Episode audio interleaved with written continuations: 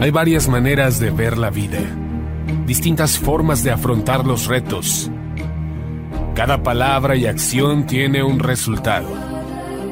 Crisis o cambio. Imposibilidad u oportunidad. Derrota o victoria. Destino o decisiones. Culpabilidad o responsabilidad. Mentira o verdad. Víctima o vencedor. La diferencia se marca en los pensamientos, las ideas y las acciones. Esto es Mensajes de Victoria con Marco Tulio Carrascosa.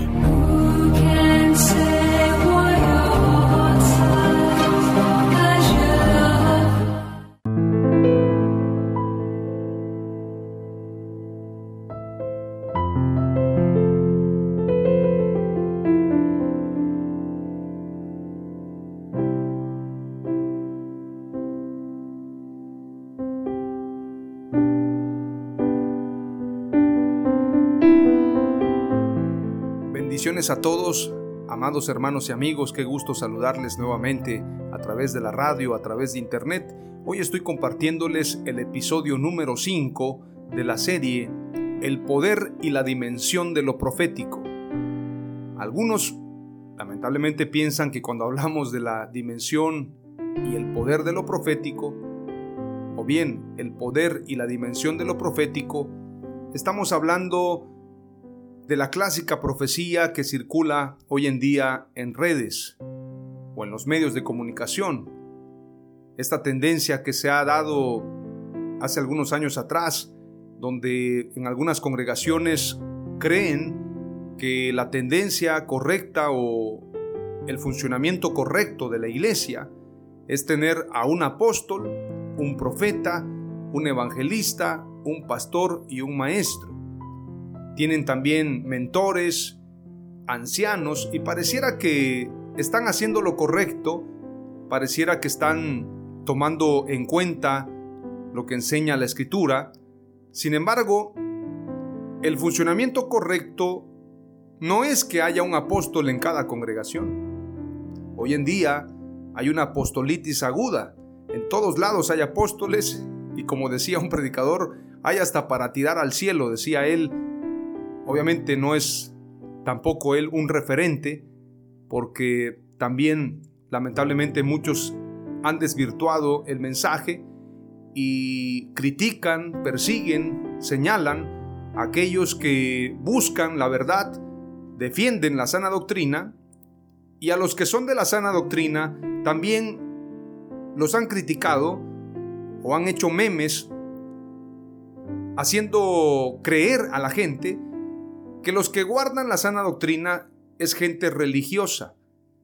De hecho, hay un meme que se publicó hace algún tiempo atrás que en lo personal también me causó cierta gracia, pero ahora, en unos años de mayor madurez, considero que no debería hacerse un chiste como este, pero el propósito es precisamente ridiculizar a aquellos que buscan guardar la sana doctrina.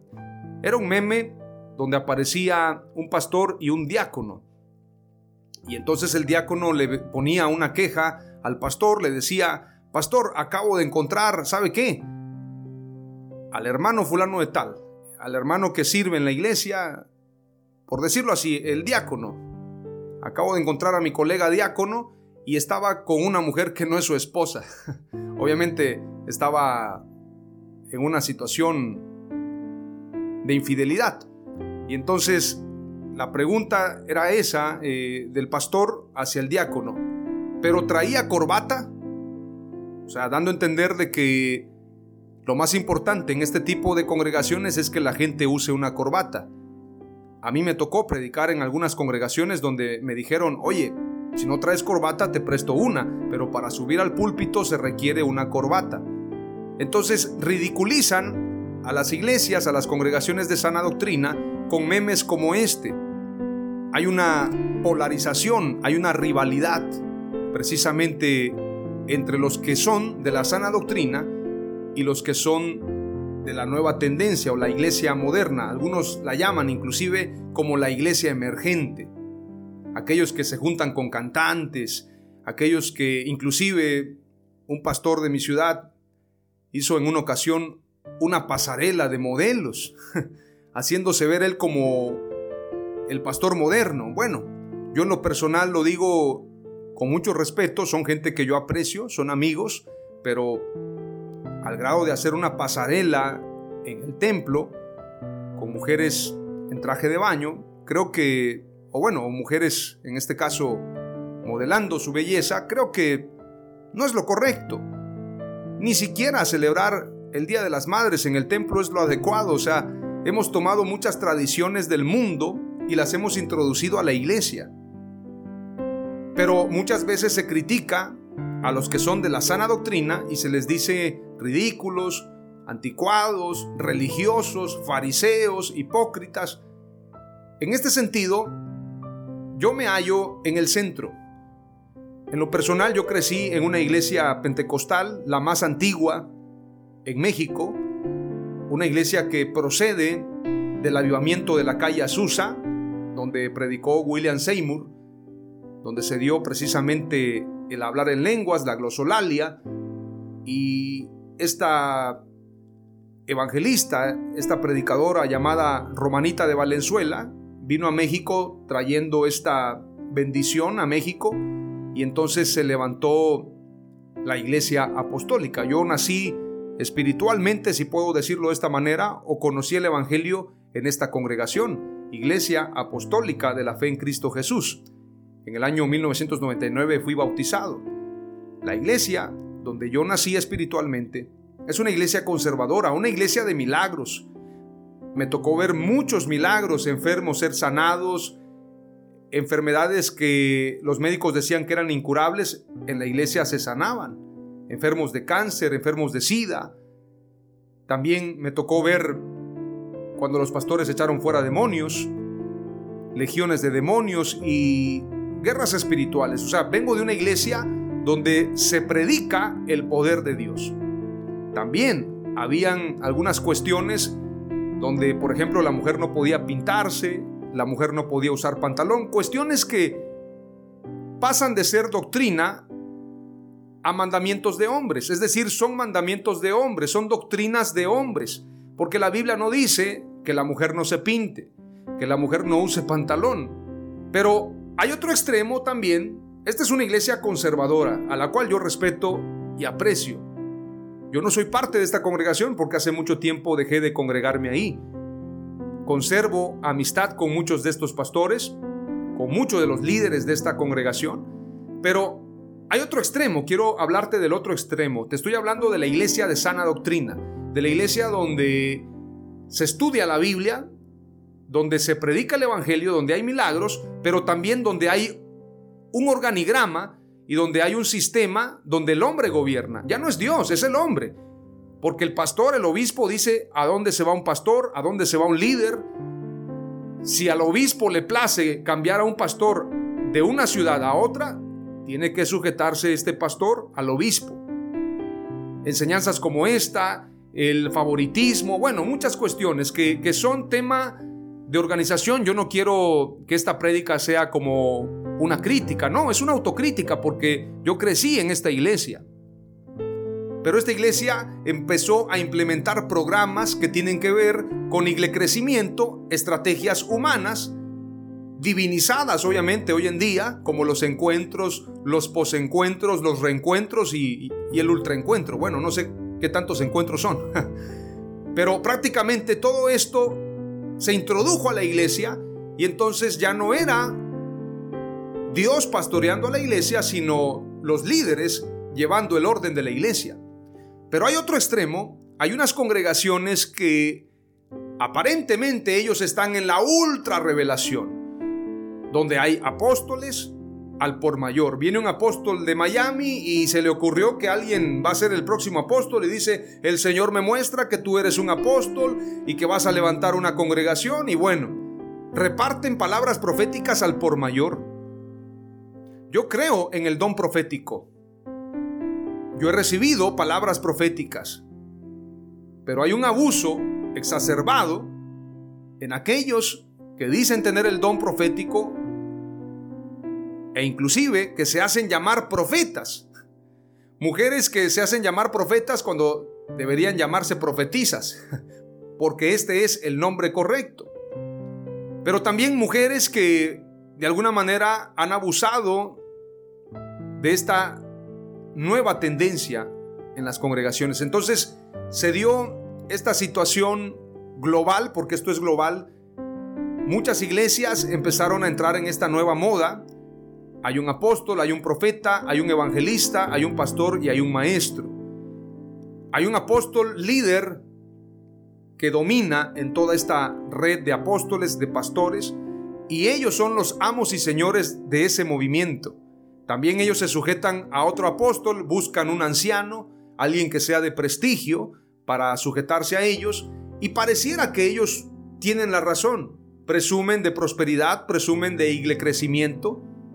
Pero cuando tú vas a la luz de la palabra, cuando tú vas a la escritura, a la sola escritura, a lo que está escrito por los apóstoles y profetas, te das cuenta que hay una manipulación clarísima. De hecho, Jesús dijo, por sus frutos los conoceréis.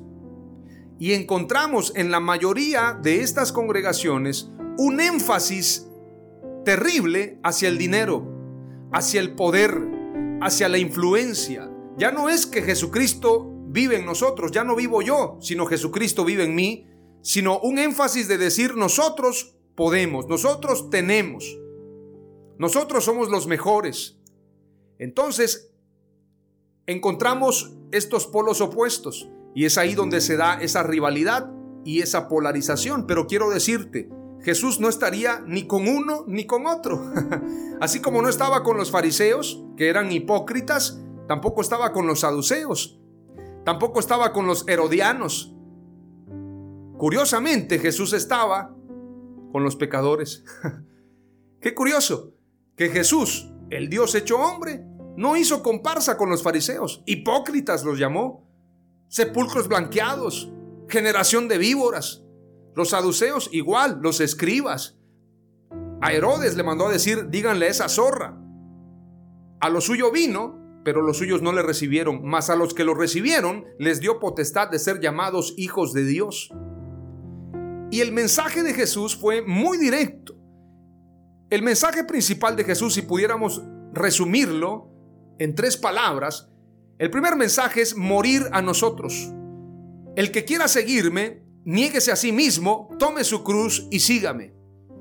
En ese primer requisito muchos podríamos quedarnos fuera, porque es renunciar a nuestra vida. En la mayoría de congregaciones se dice, descubre el campeón que hay en ti. Tú eres un gran líder, tú eres poderoso, recibirás la unción, bueno, tantas cosas. Pero el mensaje de Jesús no era, vengan a mí aquellos que quieran ser los próximos campeones y yo los haré campeones. No era ese el mensaje. Venid a mí, los que estáis cargados y trabajados, que os haré descansar.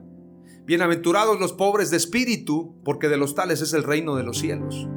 Bienaventurados los que tienen hambre y sed de justicia, porque serán saciados. Bienaventurados los que lloran, porque serán consolados.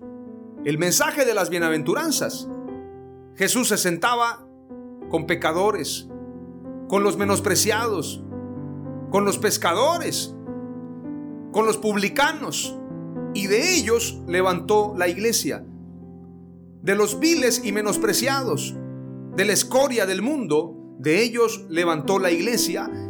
Y los primeros cristianos, los apóstoles, y obviamente si nos vamos más atrás, los profetas también fueron rechazados por el sistema religioso de la época.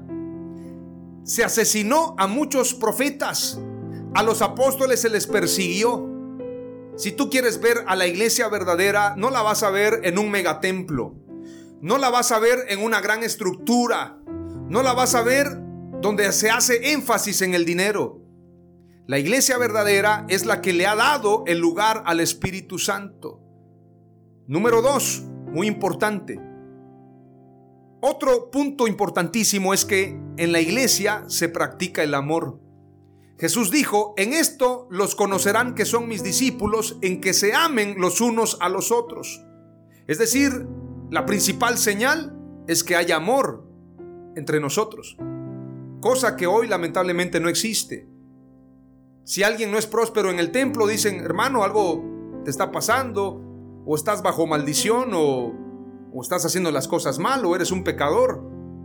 Pero no se ve lo que practicaba la iglesia primitiva, que vendían sus propiedades, lo repartían a los pies de los apóstoles, o más bien lo traían a los pies de los apóstoles y lo repartían con cada uno según fuera su necesidad. No habían pobres, no habían necesitados, no habían enfermos en la iglesia. Otro punto muy importante es que la iglesia verdadera combatía a las falsas doctrinas, combatía a los falsos profetas. Los profetas de Dios en el Antiguo Testamento combatieron a los falsos profetas. Jesús combatió a los falsos maestros, a los fariseos, a los escribas mentirosos, a los saduceos, e inclusive confrontó a Herodes cuando le mandó a decir, zorra, díganle a esa zorra que yo termino mi obra, trabajo hoy y mañana, completaré mi obra y entonces me iré. La iglesia primitiva, los primeros cristianos también combatieron a los falsos profetas. Hoy en día no, hoy en día es tolerancia, nos llevemos bien con todos, no pasa nada. Pero la gran pregunta es, ¿esto le agrada a Dios? ¿Verdaderamente Dios quiere esto para la iglesia? Yo quiero que vayamos a dos pasajes y quiero que lo guardemos en el corazón y quiero recomendarte que leas toda la carta de Judas, que es muy importante leerla. Voy a compartirte unos pequeños pasajes y quiero que los reflexiones. Segunda de Pedro 3:17 declara, Por tanto, amados, sabiendo esto de antemano, estad en guardia, es decir, a la defensiva. No sea que arrastrados por el error de hombres libertinos caigáis de vuestra firmeza. Jesús dijo que nos guardáramos de la levadura de los fariseos y los saduceos. El apóstol Pedro declara, estén firmes en guardia para que no sean arrastrados por el error de hombres libertinos y caigáis de vuestra firmeza. Hoy en día se promueve un libertinaje. Ya todos son apóstoles, ya todos son profetas y es lamentable, pero se le da más énfasis a un cantante, a un recién convertido, se le da más valor, más importancia que a un pastor que entregó su vida todos sus años y que ganó muchas almas para Jesús. Hoy en día se tiene más amistad con el mundo que con los verdaderos hombres de Dios. Esto es muy importante decirlo. Segunda de Pedro 2.1 también declara, pero se levantaron falsos profetas entre el pueblo, así como habrá también falsos maestros entre vosotros, los cuales encubiertamente introducirán herejías destructoras. Las herejías destructoras son las que hoy en día se predican en los templos. Toda enseñanza que no se encuadra a la verdad del Evangelio es una herejía y es una herejía destructora porque traerá muerte, traerá condenación. Dice la escritura, negando incluso al Señor que los compró, trayendo sobre sí una destrucción repentina. Si tú me preguntaras, ¿las falsas doctrinas traen condenación? Claro que sí. No importa tu motivación, si tú estás en una iglesia donde enseñan falsas doctrinas, el ciego, guía de ciegos, llevará a todos los ciegos que lo están siguiendo al hoyo. Por esto estoy predicando de esto y el mensaje de hoy se titula precisamente, el episodio número 5, Contended por la fe, por lo que enseña precisamente Judas. Voy a compartirte rápidamente lo que dice Judas desde el versículo 1 en adelante. Judas, siervo de Jesucristo y hermano de Jacobo, a los llamados santificados en Dios Padre y guardados en Jesucristo, misericordia y paz y amor os sean multiplicados. El título es Falsas doctrinas y falsos maestros. Versículo 3. Amados, por la gran solicitud que tenía de escribiros acerca de nuestra común salvación, me ha sido necesario escribiros exhortándoos que contendáis ardientemente por la fe que ha sido una vez dada a los santos. Contender ardientemente no es tolerar las falsas doctrinas, Contended ardientemente es pelear por la verdad, como lo hicieron los reformadores, como lo hizo Jesucristo, como lo hicieron los profetas, como lo hicieron los apóstoles y la iglesia primitiva. Contended ardientemente por la fe que ha sido una vez dada a los santos. Versículo 4 dice, porque algunos hombres han entrado encubiertamente, los que desde antes habían sido destinados para esta condenación. Hombres impíos que convierten en libertinaje la gracia de nuestro Dios y niegan a Dios, el único soberano, y a nuestro Señor Jesucristo. Voy a parafrasear, te recomiendo que leas todo el pasaje, pero voy a parafrasear y me voy a ir rápidamente al versículo 6 y dice, y a los ángeles que no guardaron su dignidad, sino que abandonaron su propia morada, los ha guardado bajo oscuridad en prisiones eternas para el juicio del gran día. Como Sodoma y Gomorra y las ciudades vecinas, las cuales de la misma manera que aquellos, habiendo fornicado e ido en pos de vicios contra naturaleza, fueron puestas por ejemplo, sufriendo el castigo del fuego eterno. No obstante, de la misma manera, también estos soñadores mancillan la carne, rechazan la autoridad y blasfeman de las potestades superiores. Pero cuando el arcángel Miguel contendía con el diablo, disputando con él por el cuerpo de Moisés, no se atrevió a proferir juicio de maldición contra él, sino que dijo, el Señor te reprenda. Estos falsos maestros se han atrevido a decir que ellos le pueden ordenar a los ángeles, que tienen la autoridad para decirle a los ángeles lo que tienen que hacer. Hablan verdaderas tonterías, tengo que decirlo de esta manera. Dice el versículo 10, porque la realidad es que son blasfemias, no son tonterías. Versículo 10 dice, pero estos blasfeman de cuantas cosas no conocen y en las que por naturaleza conocen, se corrompen como animales irracionales. Animales los llama la escritura. Qué impresionante. Hay de ellos, dice la escritura, porque han seguido el camino de Caín y se lanzaron por lucro en el error de Balaam y perecieron en la contradicción de Coré. No se sujetan a la escritura, los de Coré no se sujetaron a Moisés, quien trajo la ley, quien trajo la palabra, quien trajo la escritura. No se sujetan a la escritura, contradicen la verdad, como los de la rebelión de Coré. Y por el lucro profetizan al por mayor, como Balaam, que precisamente por el premio, por el amor al dinero, estaba confundido al grado que una burra tuvo que despertarlo. Estos profetas piensan que la iglesia es un negocio, que la iglesia es una empresa, venden las coberturas, venden las posiciones, todo se mueve con honra al falso apóstol. Todo esto está pasando hoy en día y tenemos que contender por la fe, así como lo hicieron los primitivos. Veamos lo que dice el versículo 12. Estos son manchas en vuestros ágapes que comiendo impúdicamente con vosotros se apacientan a sí mismos. Nubes sin agua, llevadas de acá para allá por los vientos, árboles otoñales sin fruto, dos veces muertos y desarraigados. Más adelante dice la escritura, y estoy parafraseando, te recomiendo que leas todo el libro de Judas. Versículo 16. Estos son murmuradores, querellosos, que andan según sus propios deseos, cuya boca habla cosas infladas, adulando a las personas para sacar provecho. Qué impresionante. Y luego dice en el versículo 17, y con esto aterrizo, pero vosotros, amados, tened memoria de las palabras que antes fueron dichas por los apóstoles de nuestro Señor Jesucristo, no por estos falsos apóstoles, por los apóstoles de nuestro Señor Jesucristo, los únicos apóstoles. Los que os decían, en el postrer tiempo habrá burladores que andarán según sus malvados deseos. Estos son los que causan divisiones, los sensuales que no tienen al Espíritu. Impresionante. Pero vosotros, amados, edificándoos sobre vuestra santísima fe, orando en el Espíritu Santo, conservaos en el amor de Dios, esperando la misericordia de nuestro Señor Jesucristo para vida eterna. Si quieres ser salvo, tienes que guardar la fe, tienes que guardar la palabra. Porque si tú no vives conforme a la palabra, aunque aparentemente seas un buen cristiano, si sigues falsas doctrinas, vas al infierno directamente.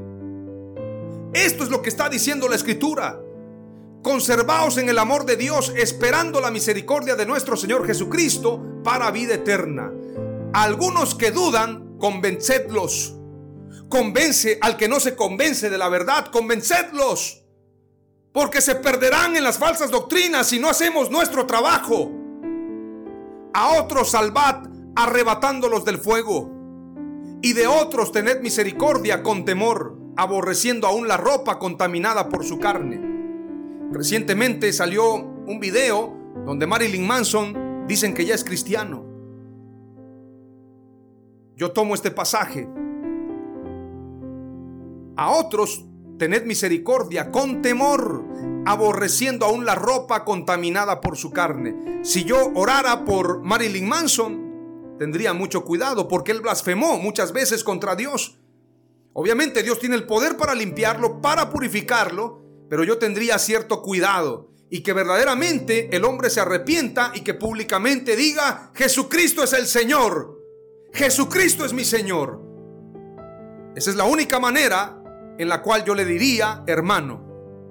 Mientras tanto tendría ciertas reservas. Termina el pasaje con el versículo 24. Y aquel que es poderoso para guardaros sin caída y presentaros sin mancha delante de su gloria con gran alegría, al único y sabio Dios, nuestro Salvador, sea gloria y majestad, imperio y potencia, ahora y por todos los siglos. Amén. Te recomiendo que leas también Gálatas 1.8, guárdalo en tu corazón, porque la escritura dice, pero si aún nosotros o un ángel del cielo os anunciara otro evangelio contrario al que os hemos anunciado, sea anatema. Y anatema significa alguien que tiene o algo que tiene la maldición de Dios. Si Dios maldijo algo, es anatema. Y todo falso maestro, todo el que predica falsas doctrinas, está bajo maldición y tiene que escapar de ahí, tiene que arrepentirse. Y el que sigue falsas doctrinas está siguiendo a un ciego y como ciego también él caerá en el hoyo. Entonces tenemos que reflexionar y pedirle a Dios que nos ayude, que su Espíritu Santo nos alumbre, nos ilumine para no caer en el error. Hoy te comparto cuatro palabras clave del episodio número 5 titulado Contended por la fe. Número 1. El énfasis de la doctrina de los apóstoles es la fe en Jesús. Número 2. Los falsos maestros y sus seguidores serán condenados. Número 3. Debemos combatir las falsas doctrinas que condenan. Y número 4. El discípulo de Jesús no consiente falsas doctrinas. En el nombre de Jesús. Amén. Aleluya.